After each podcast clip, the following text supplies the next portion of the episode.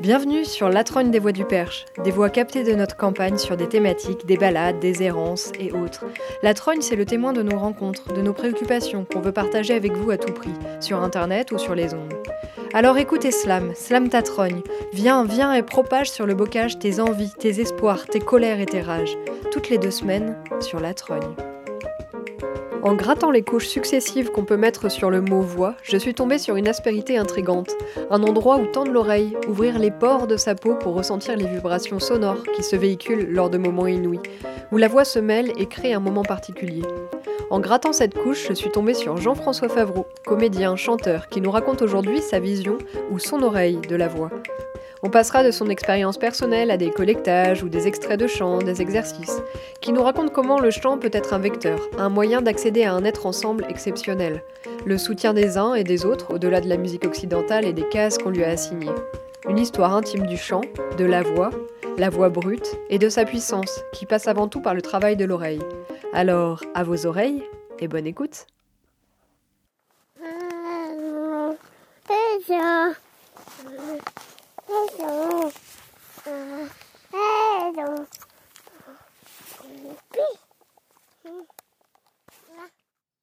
Je crois qu'enfant, comme tout le monde, j'ai rencontré ma voix en, en, babillant, répétant des choses, des formules qui étaient euh, toujours très intéressantes, enfin qui pouvaient venir vraiment de, des, sources les plus triviales. J'ai repensé à ça récemment parce que j'ai un fils qui a 7 ans et qui, qui a tendance à faire euh, tourner en boucle des motifs euh, vocaux jusqu'à jusqu'à la nausée, en tout cas pour, pour les autres. Il, il, y a un rapport comme ça à la série chez lui qui est, qui est très jouissif apparemment. Jouissif, mais aussi, aussi un peu nauséeux. Je, me rappelle de ça euh, me concernant, qu'il y avait des, formules qui venaient, y compris de, euh, par exemple, de la publicité ou je sais pas quoi, de, de, petits, petits motifs comme ça, que je répétais, que je faisais tourner en boucle. Je pense que ça vient autant d'un étonnement pour euh, les mots, pour des phonèmes, que pour, que pour la musique à proprement parler.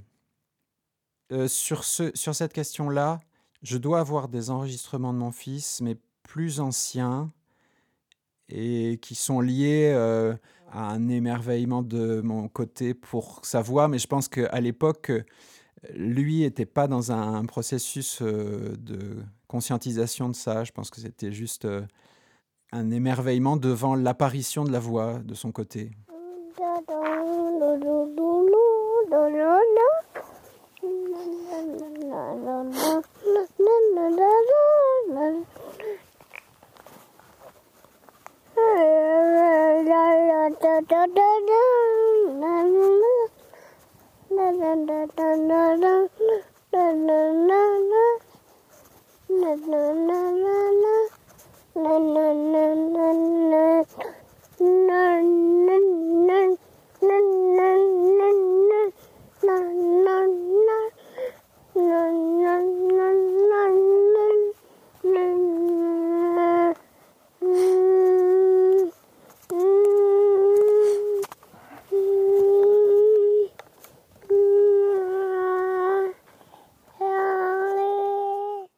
Je m'appelle Jean, j'habite en Creuse, à la campagne, depuis quelques années, où je m'occupe d'un endroit un peu plastique dans lequel euh, s'organisent toutes sortes de choses autour du théâtre et de la voix.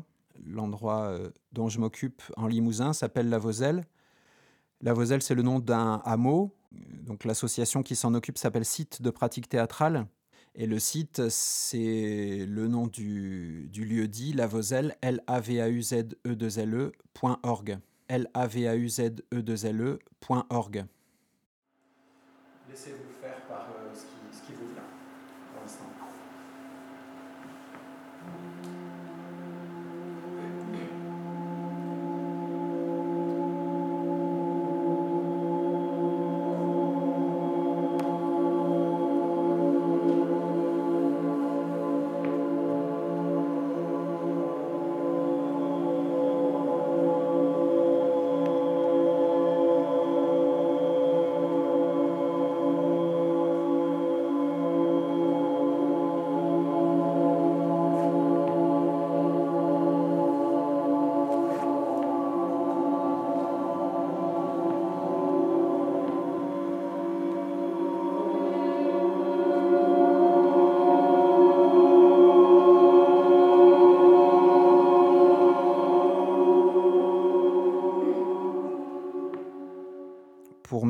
présenter en quelques mots, je pourrais dire que pendant mon parcours, j'ai chanté quand j'étais enfant, puis euh, quitté ça, puis j'y suis retourné euh, de proche en proche en chantant dans un groupe de rock euh, adolescent, puis à nouveau en, en oubliant ça. Et plus tard, vers l'âge de 27-28 ans, j'ai rencontré une tradition du théâtre en Europe centrale qui avait à faire avec la voix. J'ai rencontré des gens qui, pratiquaient du chant traditionnel polyphonique, des Ukrainiennes. Ça a commencé à déclencher toute une suite de réactions en chaîne qui m'a d'abord amené à, chanter avec elles, par, curiosité, par plaisir, puis à, faire un petit peu un chemin vers une tradition dans le voisinage de laquelle j'ai grandi, puisque j'ai grandi en Haute-Corse. Et donc je suis allé vers, vers des chanteurs traditionnels corses sur le tard, disons, n'ayant pas eu en tant qu'enfant des, des, liens avec le monde traditionnel. Et puis je me suis retrouvé à rejoindre un groupe de théâtre en Pologne qui m'a pas mal impliqué et durablement requis, puisque j'y ai, vécu cinq ans et j'ai travaillé avec eux. Et j'en ai de, très bons souvenirs dans la mesure où on chantait tous les jours. Donc il y avait une, immersion comme ça dans le, son, dans la pratique de la voix, et vraiment quelque chose qui s'est déposé à ce moment-là. Et depuis, je, continue à, m'intéresser à ça, euh, à cette pratique euh, du chant de tradition orale, à la polyphonie en particulier, mais pas exclusivement. Je mène des ateliers de, chant depuis quelques années et je continue à, dans la mesure du possible, à voyager, à, rencontrer des personnes sources parce que c'est très, très important pour moi. C'est une façon de me recharger. J'ai vraiment rencontré quelque chose de très important pour moi euh, lors de ces voyages et lors de ces rencontres euh, de chanteurs de village. Il y a quelque chose qui se joue là, au-delà de la voix, qui est, qui est très précieux. Yeah.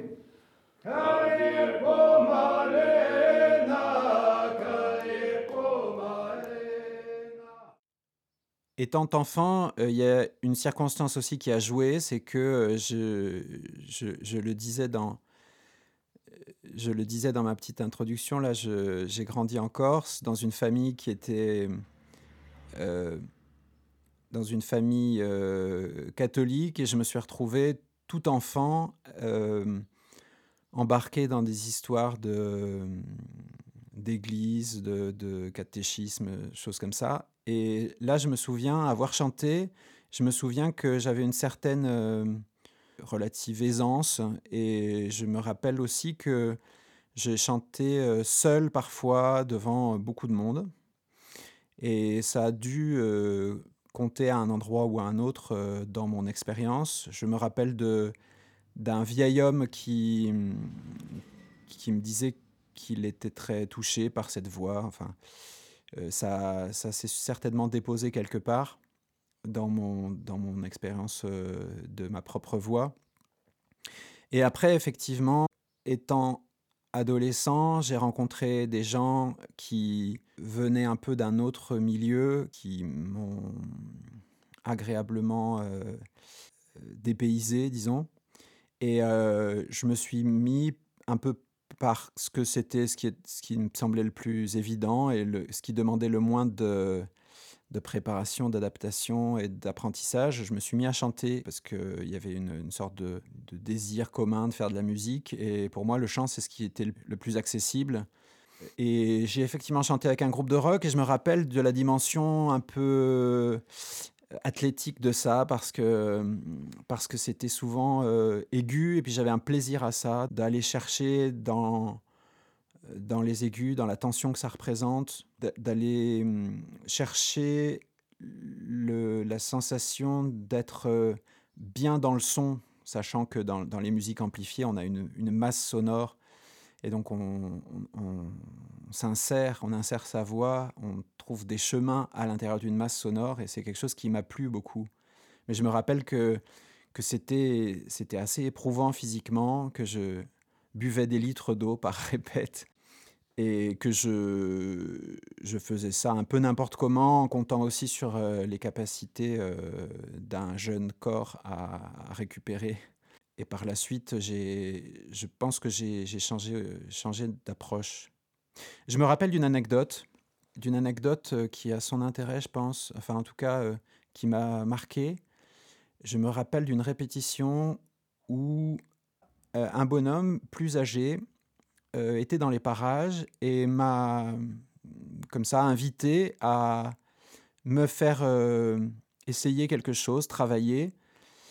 Et je me rappelle qu'il m'a demandé de, chanter une note et de la tenir sans rien faire d'autre, juste de, maintenir une, tenue de note toute euh, simple, de voyelles toute simple, sans, sans effort particulier. Et je me rappelle que c'était, j'ai eu la sensation de quelque chose d'assez vertigineux à ce moment-là, comme si euh, il y avait une, profondeur qui s'ouvrait là-dedans, et un vertige dans le sens où euh, je me suis aperçu que c'était euh, quasi inaccessible, quasi hors de portée de, faire ce, geste qui semble le plus simple, qui est de, chanter une note et de la tenir. Ça m'a interpellé, je crois que j'ai plus revu ce bonhomme ensuite. je crois que je suis retourné à mon, à mon plaisir de, de, chanter, euh, de brailler avec mes camarades euh, dans des garages de répétition. Mais en tout cas, il y a quelque chose qui s'est passé là.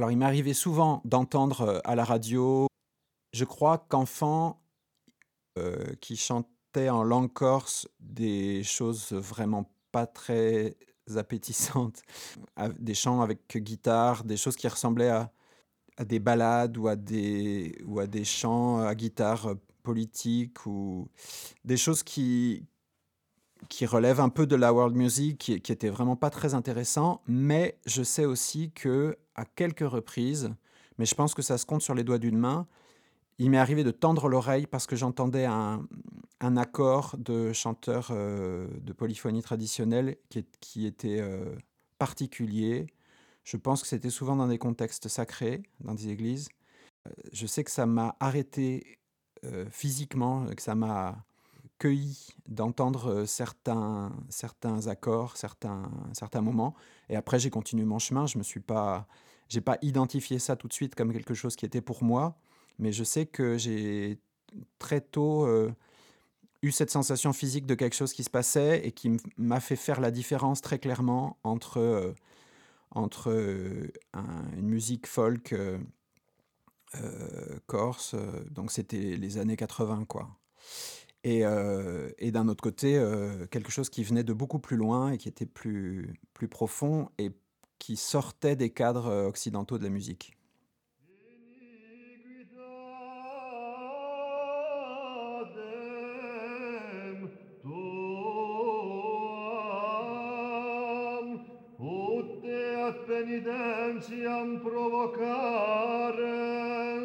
viderunt audentibi assumsio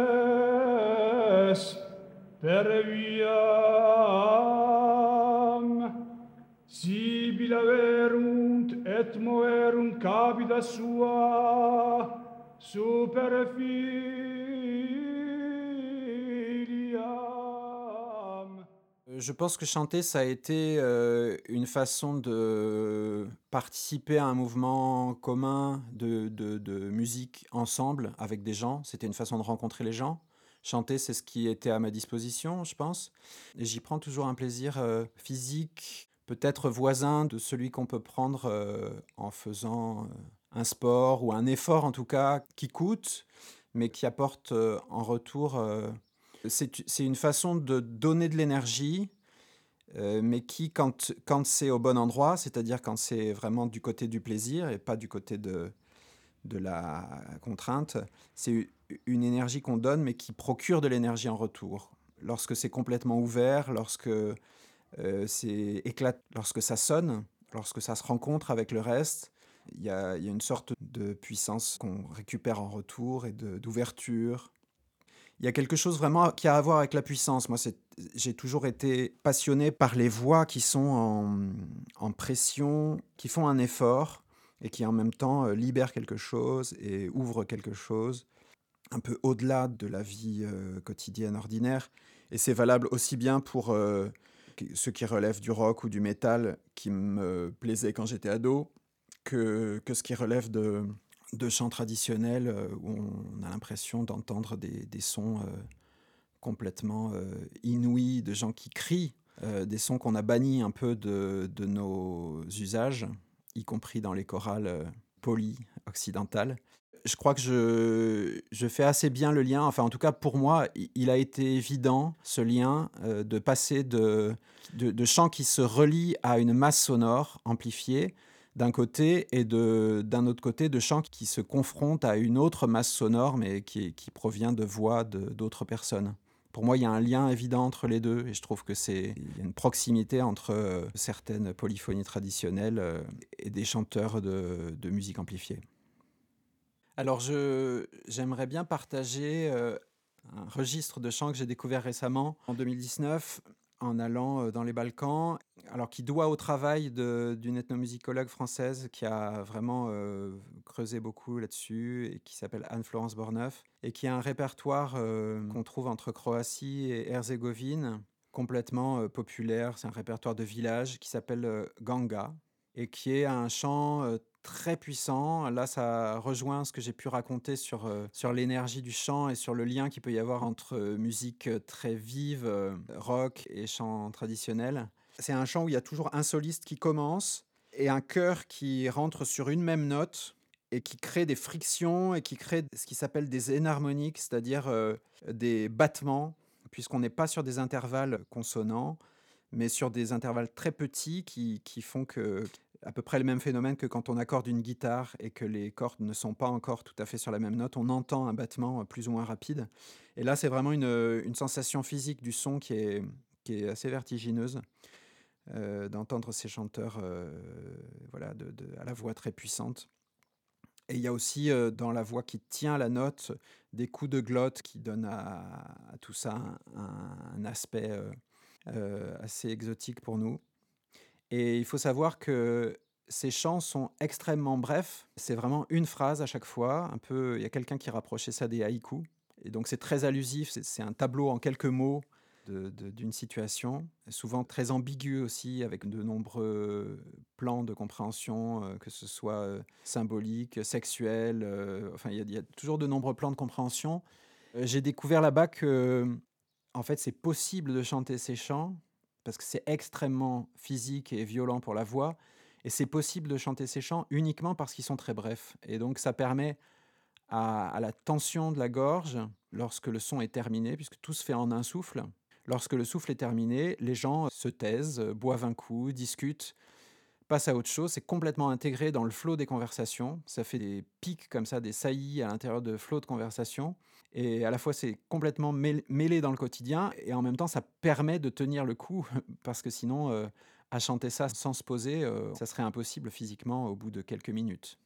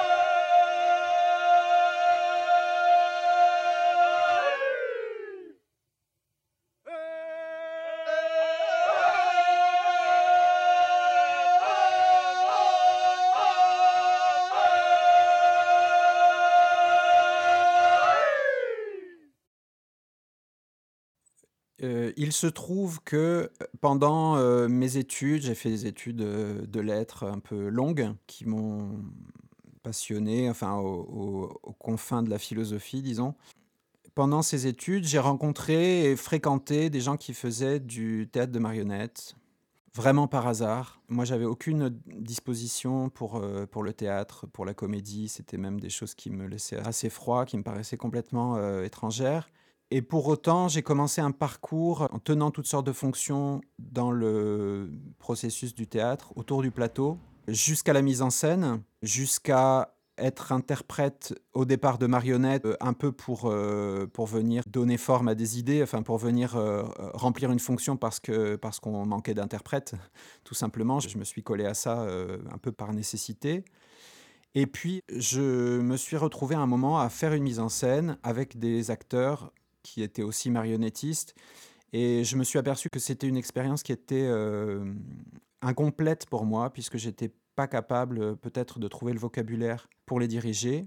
Et je, je me suis engagé un peu avec cette intention-là, dans un chemin vers euh, la pratique euh, du plateau de théâtre. Et donc, euh, j'ai rencontré toutes sortes de gens dans le milieu de la danse, dans le milieu de, de la marionnette, j'en ai parlé, dans le milieu de la voix, petit à petit. Ça n'a pas été mon entrée principale, mais je me suis trouvé donc en Europe centrale dans un milieu de gens qui travaillent sur le théâtre en tant que art de composition entre des éléments physiques, chorégraphiques, musicaux, textuels mais la façon de faire de ce théâtre de composition est un peu différente du théâtre d'interprétation français, puisqu'il ne s'agit pas de mettre en scène un texte euh, préexistant en trouvant des solutions pour faire exister sur scène des choses qui sont écrites, mais euh, il s'agissait d'inventer de, ensemble et de tisser ensemble des mouvements, des sons, des choses qui provenaient d'un training régulier, d'une pratique du plateau hors projet. Tout ça, ça m'a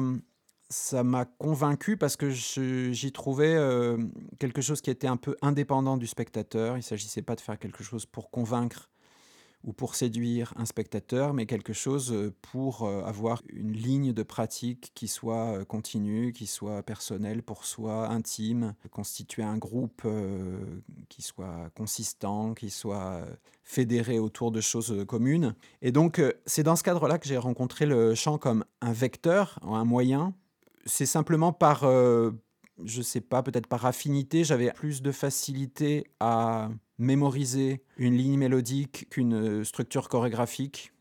Peut-être parce que j'avais un peu plus pratiqué la, musique euh, enfant.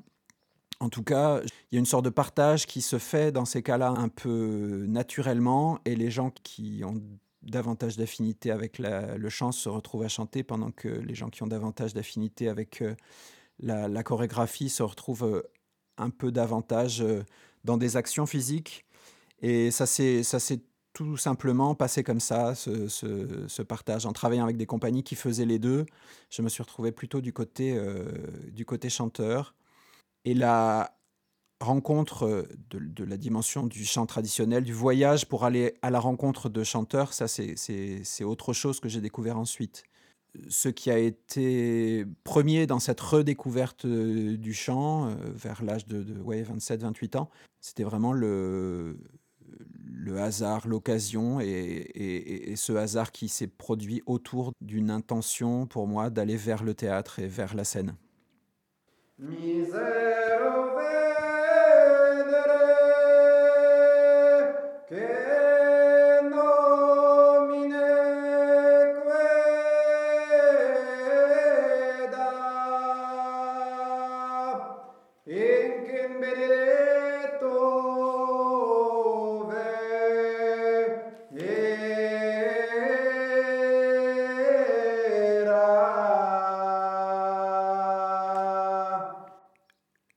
Lorsque je suis allé faire euh, des, formations théâtrales en Europe centrale, en effet, j'ai rencontré la pratique du chant et notamment du chant polyphonique parce que c'était quelque chose qui était utilisé là-bas, qui faisait partie des moyens et des objets qui servaient à la pratique. Donc en étant en Pologne, en passant pas mal de temps en Pologne à faire des formations, j'ai rencontré un groupe d'Ukrainiens qui avait un abord du théâtre euh, qui m'est apparu d'abord complètement étranger que je ne comprenais pas, qui m'appelait. Alors évidemment, il y a, toute une dimension de, hasard là-dedans, d'éléments euh, complètement extérieurs qui sont venus euh, accélérer les choses ou favoriser les choses, mais toujours est-il que je me suis retrouvé embarqué dans un projet avec ces Ukrainiens. Pour eux, il y avait une sorte de force, d'évidence. En l'occurrence, je, pense à trois femmes qui chantaient déjà ensemble des chants traditionnels. Elles étaient dans une sorte de position de puissance qui leur était donnée par cette chose commune à trois, par le soutien permanent des deux autres, et par le fait qu'elles étaient euh, tout de suite euh, à la fois dans une fonction, dans, un, dans une place, dans un, un appui qu'elles pouvaient prendre sur les autres, et aussi un appui qu'elles pouvaient trouver dans leur rapport à la tradition orale, puisque ce qu'elles faisaient s'inscrivait dans une ligne. Elles, avaient reçu ces chants d'autres personnes, et quand elles chantaient, c'est comme si elles étaient... Euh, accompagnés par ces personnes qui leur avaient transmis les chants. Il me semblait qu'il y avait chez ces gens euh, beaucoup de, de force, de soutien. De... Et je, parle de ça, euh, je ne peux pas m'empêcher de penser aujourd'hui à la situation en Ukraine, puisque ces mêmes personnes euh, sont complètement investies dans le soutien aux soldats qui sont au front.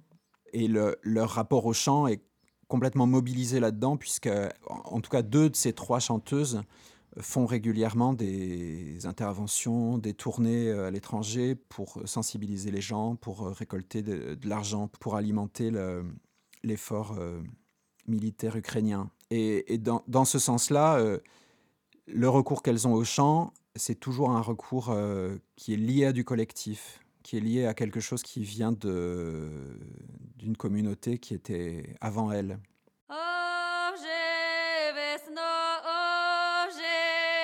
Ясна, і стриг вода капає, стриг вода капає, стриг вода капа. Молодому козакові, мандривочка пахне, мандривочка пахне, мандривочка пахне.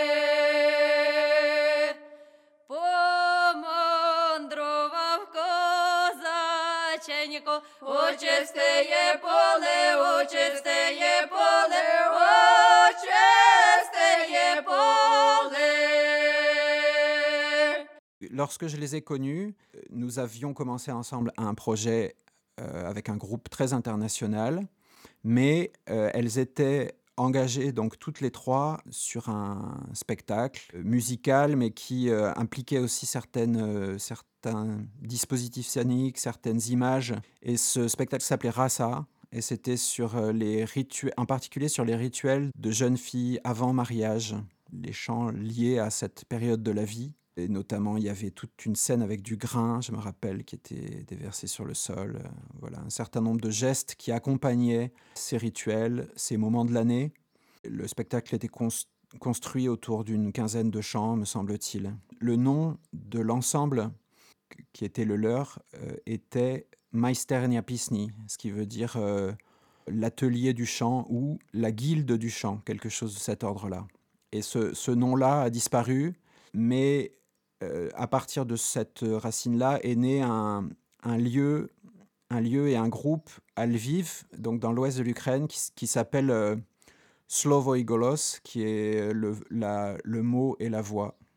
Ce lieu, donc en Ukraine, à Lviv, autour de ce lieu s'organise l'activité de l'une d'elles qui est la plus euh, expérimentée, disons, qui vient de, de la musique euh, lyrique, qui s'appelle Natalka Natalia Polovinka, et qui euh, organise dans, le, dans ce lieu euh, toutes sortes d'événements, d'ateliers, de, de concerts et de gestes de transmission, mais aussi qui, euh, qui fait des choses en dehors, euh, notamment euh, dans les pays euh, frontaliers, avec un groupe euh, mixte, mais aussi un groupe féminin qui est régulièrement euh, renouvelé, puisque c'est un peu entre, entre le format d'une euh, d'une école et le format d'un ensemble.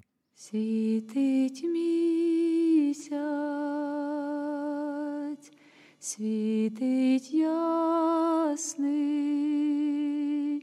бо ще й зорі не горять. Пусти ж мене, моя мати,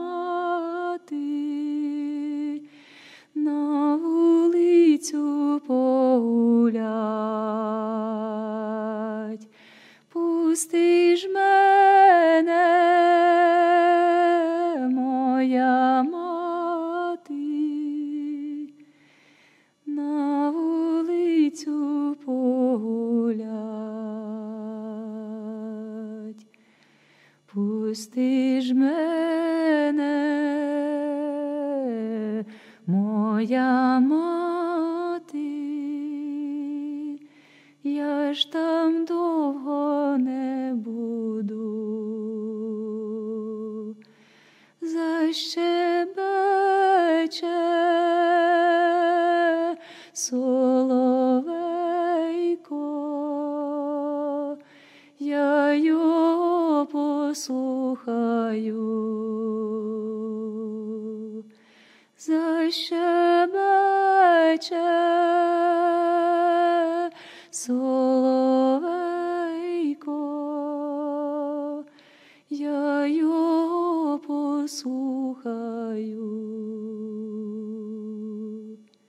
Ma rencontre avec la Pologne s'est faite euh, par euh, étapes successives. En 2005 et 2006, euh, je suis allé dans ce qui s'appelle maintenant l'Institut Grotowski à Wrocław, c'est-à-dire dans une ville de l'ouest de la Pologne, dans un lieu qui a été le site de travail de Jerzy Grotowski, donc le metteur en scène polonais, dans les années euh, 60, début 70. Un, un endroit qui a été un endroit d'expérimentation théâtrale assez important.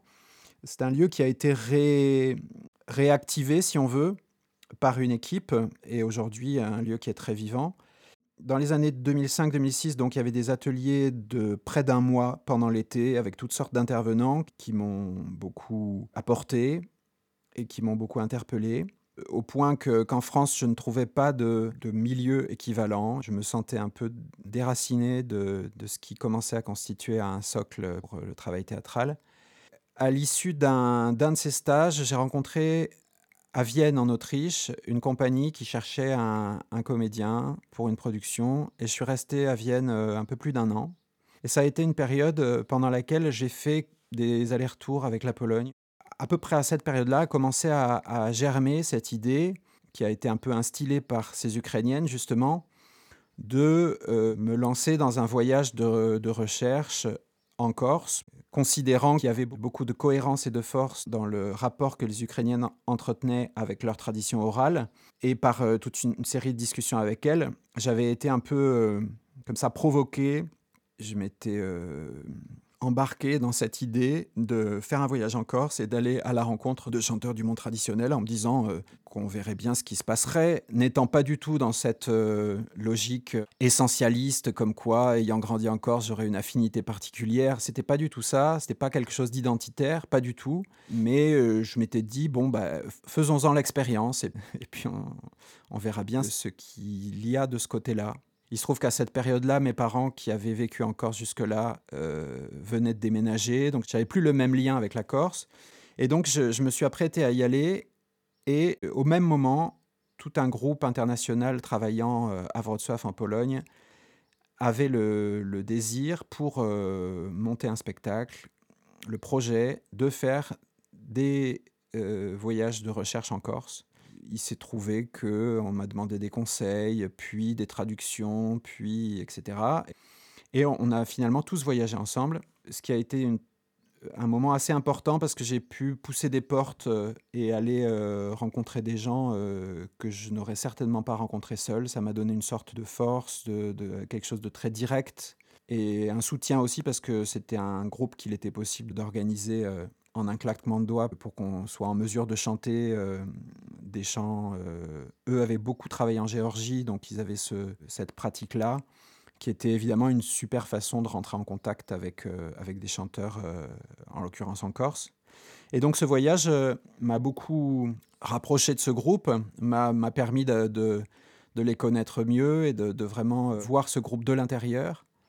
Et quelques temps plus tard, euh, quelques mois plus tard, euh, le metteur en scène de ce groupe m'a proposé de les rejoindre parce qu'il y a une euh, place qui se libérait, qui est quelque chose auquel je ne m'attendais pas, mais qui m'a voilà, assez soudainement amené à m'installer là-bas et à habiter donc à Wrocław en Pologne pendant cinq années à peu près. Continuer à travailler avec eux ensuite lorsque j'étais revenu en France. C'est un enregistrement d'un- ensemble euh, géorgien qui me touche beaucoup parce que euh, il y a une forme de stridence et des relations entre les voix qui sont très inhabituelles parce que c'est des intervalles qui ne sont pas du tout euh, familiers. J'ai l'impression, en, en écoutant ça, de, de rentrer dans un monde qui est très loin, à la fois très intime, parce qu'il y a une sorte d'expression à cœur ouvert et puis de, de choses très physiques, très directes, quelque chose d'assez masculin aussi, avec lequel il me semble ne pas être en contact tous les jours. C'est donc un, un ensemble géorgien qui s'appelle Riho, qui chante des chants profanes qui viennent des montagnes de Svaneti. Lors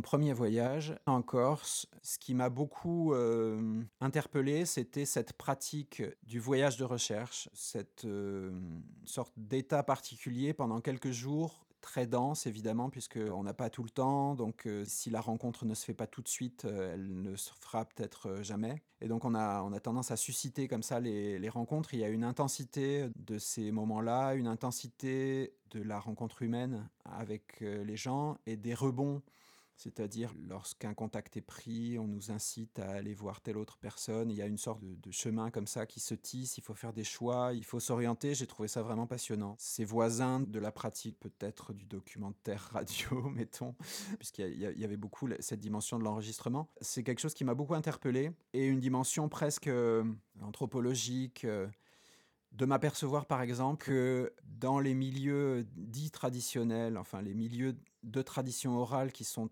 très constitués, très forts et qui sont euh, dans un lien très fort aux pratiques d'un endroit, à une langue, à une histoire, à un lieu. Dans ces milieux-là, souvent il y a, euh, une sorte d'enveloppe superficielle qui n'est pas facile à traverser parce qu'elle est faite beaucoup d'opinions, de, choses pas forcément tr- très intelligentes. Enfin, une image tournée vers l'extérieur, une façon de se protéger, une façon d'exister en se distinguant de l'environnement, qui fait que c'est d'une pénétration qui n'est pas facile. Mais en se retrouvant au cœur de ces milieux-là, j'ai l'impression que quelque chose s'ouvrait, qui était immédiatement accueillant et même euh, délicat, tendre, et qui était très connecté avec euh, d'autres phénomènes qui sont euh, extérieurs, enfin venant d'autres univers, de façon assez surprenante. C'est-à-dire comme si la croûte extérieure de ces milieux-là était très dans la séparation, dans l'identité, dans quelque chose de très tourné vers l'intérieur, comme si en parvenant au cœur, on se retrouvait au contraire en face de quelque chose de très ouvert, de très continu avec d'autres courants culturels, y compris extra-européens, y compris euh, de religions différentes, y compris euh, voilà, d'obédiences différentes. Ça, c'est quelque chose qui a été très marquant pour moi.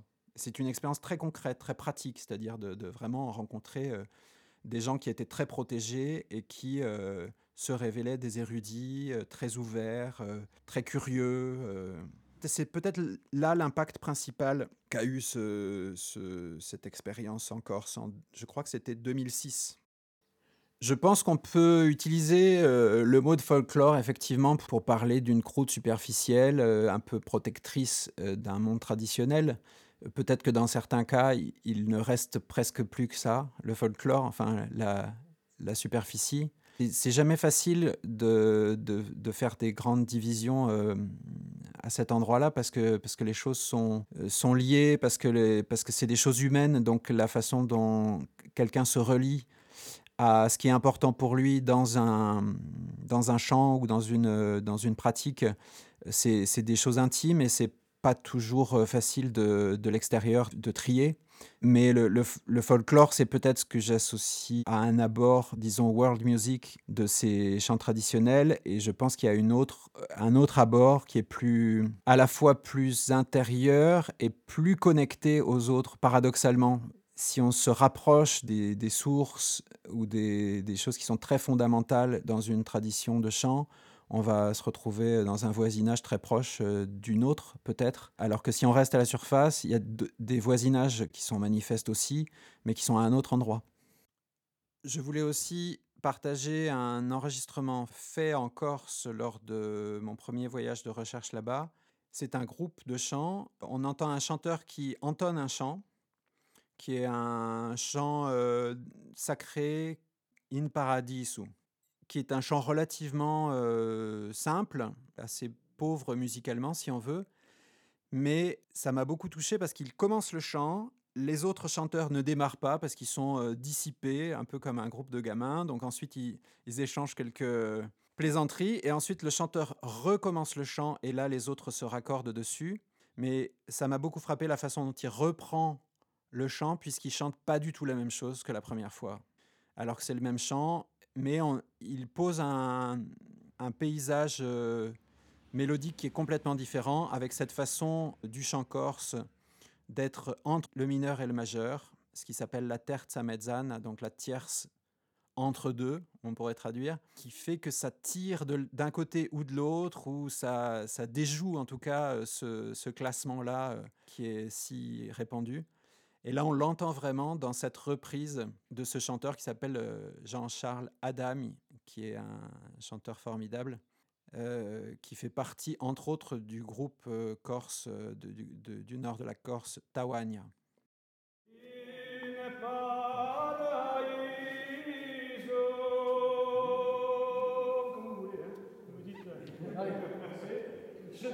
Come vous Thank you.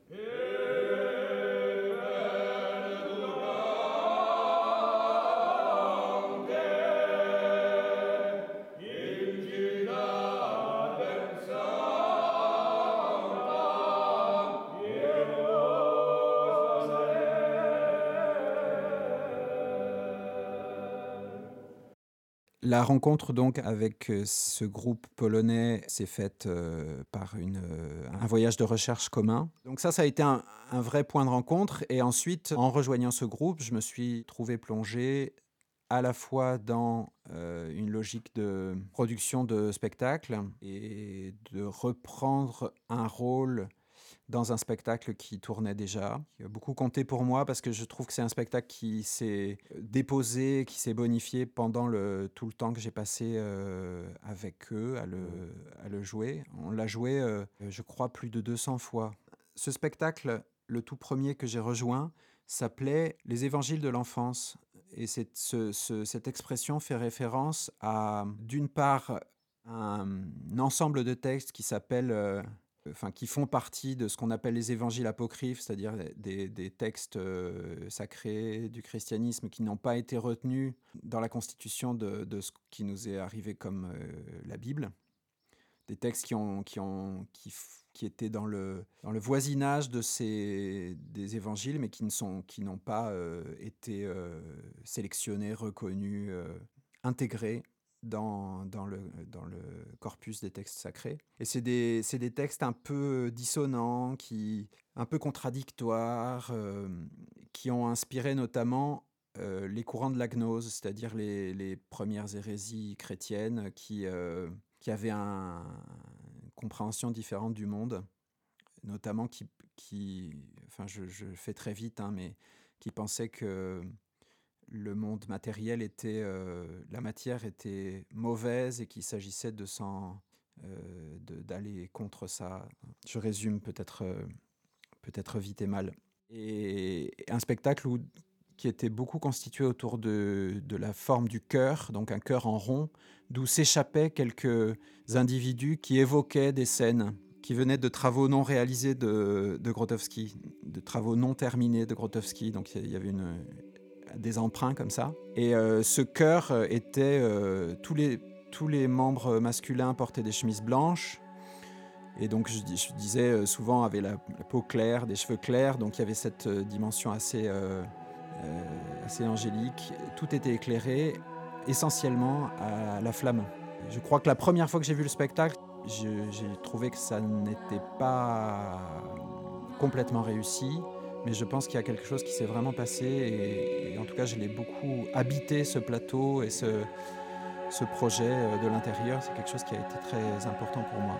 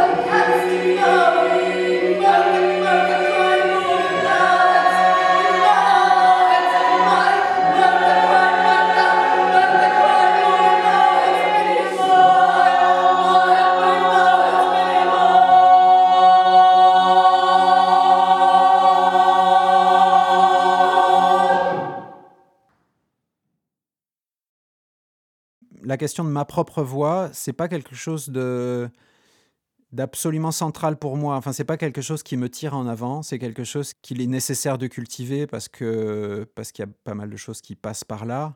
il y a un itinéraire qui passe par, euh, par la pratique pour moi. Euh, mais je, avec ma propre voix, je- je- j'essaie plutôt d'être dans un rapport assez simple et assez euh, humble. C'est pas, je suis pas du tout dans une recherche de performance ou de, choses euh, extraordinaires. Ce qui me frappe énormément, c'est que en étant au contact de certaines personnes sources, de maîtres vraiment, j'ai l'impression de pouvoir, avec ma voix, pénétrer dans un univers euh, de la modalité, dans quelque chose de très fin, ou dans, un rapport à, à une liquidité de la voix, c'est-à-dire euh, un, rapport à la musique qui n'est pas du tout euh, fait de marches ou de pixels, on pourrait dire, pour prendre la métaphore de, graphique, euh, mais dans, dans quelque chose de beaucoup plus fluide, liquide, euh, qui circule, qui qui s'affranchit des divisions entre majeur et mineur, qui peut aller à l'intérieur d'un mode, trouver de la liberté, chatouiller un peu l'autre euh, l'autre aspect d'une couleur. Donc euh, si, c'est, si on est dans une mélodie mineure, euh, faire sonner aussi quelque chose qui est à la, à la porte du majeur par moment. euh, ça, c'est quelque chose que, que je trouve euh, absolument passionnant. Et pour le coup, c'est pas tant un rapport à la voix qu'il y aurait lieu de travailler, mais plutôt euh, un rapport à l'oreille. Enfin, j'ai l'impression de que c'est une culture de l'oreille presque plus qu'une culture de la voix. Voilà, ceci étant dit, j'arrive quand même à, à l'âge de 45 ans aujourd'hui. Donc ça fait euh, 15 ans que, je suis vraiment engagé dans une pratique euh, quotidienne ou presque de, la voix et je, je vois bien qu'il y a des choses qui se déposent. Le temps passant, je trouve de l'intérêt dans chaque geste vocal, dans la simple tenue d'une note, dans une petite modulation. J'arrive même plus à me désintéresser ou à faire mécaniquement quelque chose.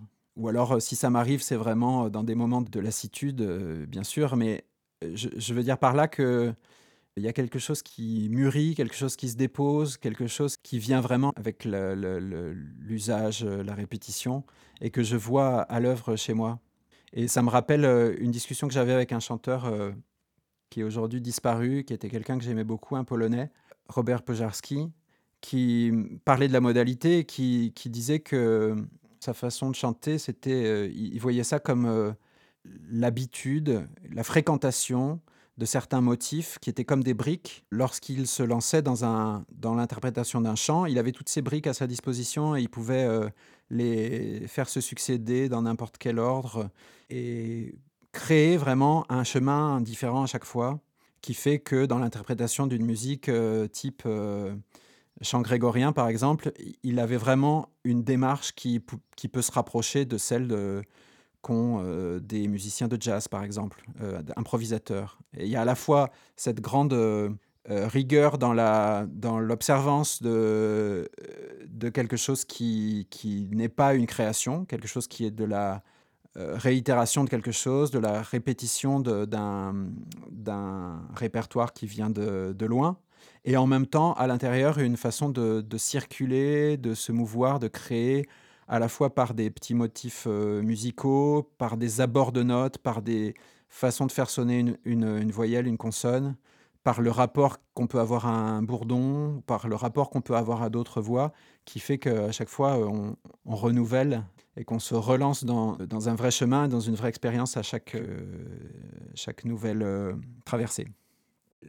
La voix, c'est aussi un espace de, cas je l'habite comme ça, un espace de, rapport à soi et de presque de soin ou de, joie. Quand je dis de soin, c'est je veux parler de, la dimension de vibration qui, est bienfaisante pour le corps. Ça peut être euh, aussi tout à fait un- une pratique euh, qui fait mal. Et je sais que le fait de tenir longtemps des notes lorsque le corps n'a pas envie, lors- lorsqu'on n'inspire pas assez, lorsqu'il n'y a pas assez de pas assez d'air, c'est quelque chose qui peut être très violent. Et j'ai traversé des périodes où j'ai eu des extinctions de voix, où j'ai eu des problèmes de voix, où il a fallu que, je retrouve un peu un chemin, que je fasse un peu de thérapie de la voix. Euh, donc il y, a- aussi des dimensions un peu douloureuses, mais euh, je, je sais que la dimension de soin, elle est très importante pour moi, la dimension de, rapport à soi, euh, de plaisir, de- d'intériorité. J'ai parfois recours à des à un son, de des vibrations pour, euh, pour me faire du bien quand je suis enrhumé, par exemple, pour, euh, pour débloquer quelque chose. Je chante beaucoup au quotidien, je sifflote et je chante beaucoup euh, dans la vie. Je sais qu'il y a des expressions euh, d'émotion qui me viennent dans des, des phrases, des, des phrases de chant qui me viennent spontanément. Ces chants ne sont jamais aussi habités que dans ces moments-là, mais ça vient dans, les moments les plus inattendus, euh, en faisant la vaisselle ou en portant quelque chose. En tout cas, c'est des jaillissements qui sont assez précieux pour moi parce que j'ai l'impression de retrouver un peu un lien ou un sens, notamment quand il y a de la, de la peine ou du chagrin ou de la, de la fatigue ou une forme de, j'allais dire d'irritation, c'est pas ça, mais de, de, ouais, un trop plein d'émotions. Euh, c'est un- c'est une, excellente euh, soupape euh, que, de, laisser sortir comme ça un petit bout de chant, une petite phrase. J'ai l'impression que ça permet de, mettre devant soi des émotions qui sinon seraient un peu en surpression à l'intérieur, de les mettre devant soi et puis peut-être de se de s'entendre et donc de se de se remettre en équilibre avec soi-même, enfin de se remettre en de se remettre au niveau, de se remettre deux, ni- deux niveaux avec soi-même que de faire sonner des choses qui sinon seraient euh, euh, étouffées à l'intérieur.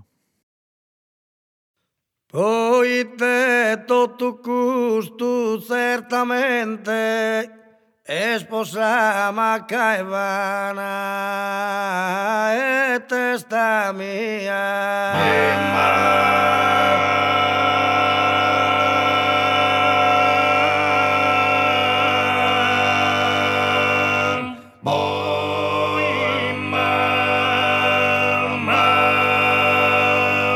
Superbo e indolente, chi o mundo vi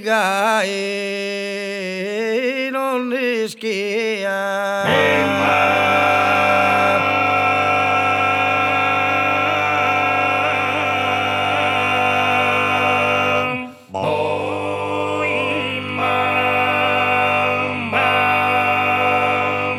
Λαρούκες, iridias de sudapu, καμάγια από κονό του είτε σουδόρε, E è tonto cannapo, invidioso ne stu zappadore, eh. invidioso ne stu zappadore.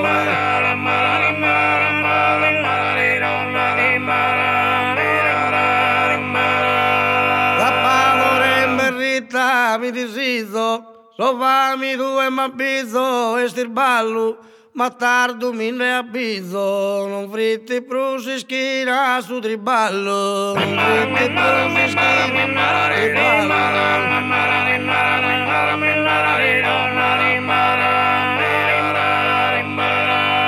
Triballo da esorbono riverio, marine gauda esaruche mia, sempre la povuio, Denle mis brazos de esa mandronía, denle mis brazos de esa mandronía.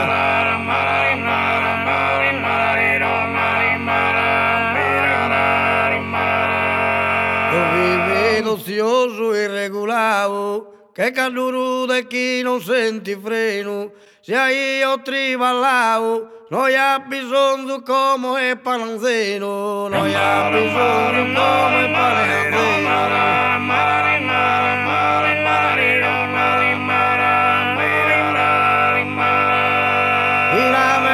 Bunesta e troppo in cabau e su malesa paga pouco cumpria, Deus non paga sus zapador.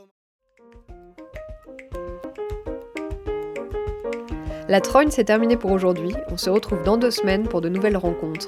Vous pouvez nous contacter sur latrogne.riseup.net, latrogne.riseup.net. Alors à très vite, c'était La Trogne, un podcast des campagnes du Perche.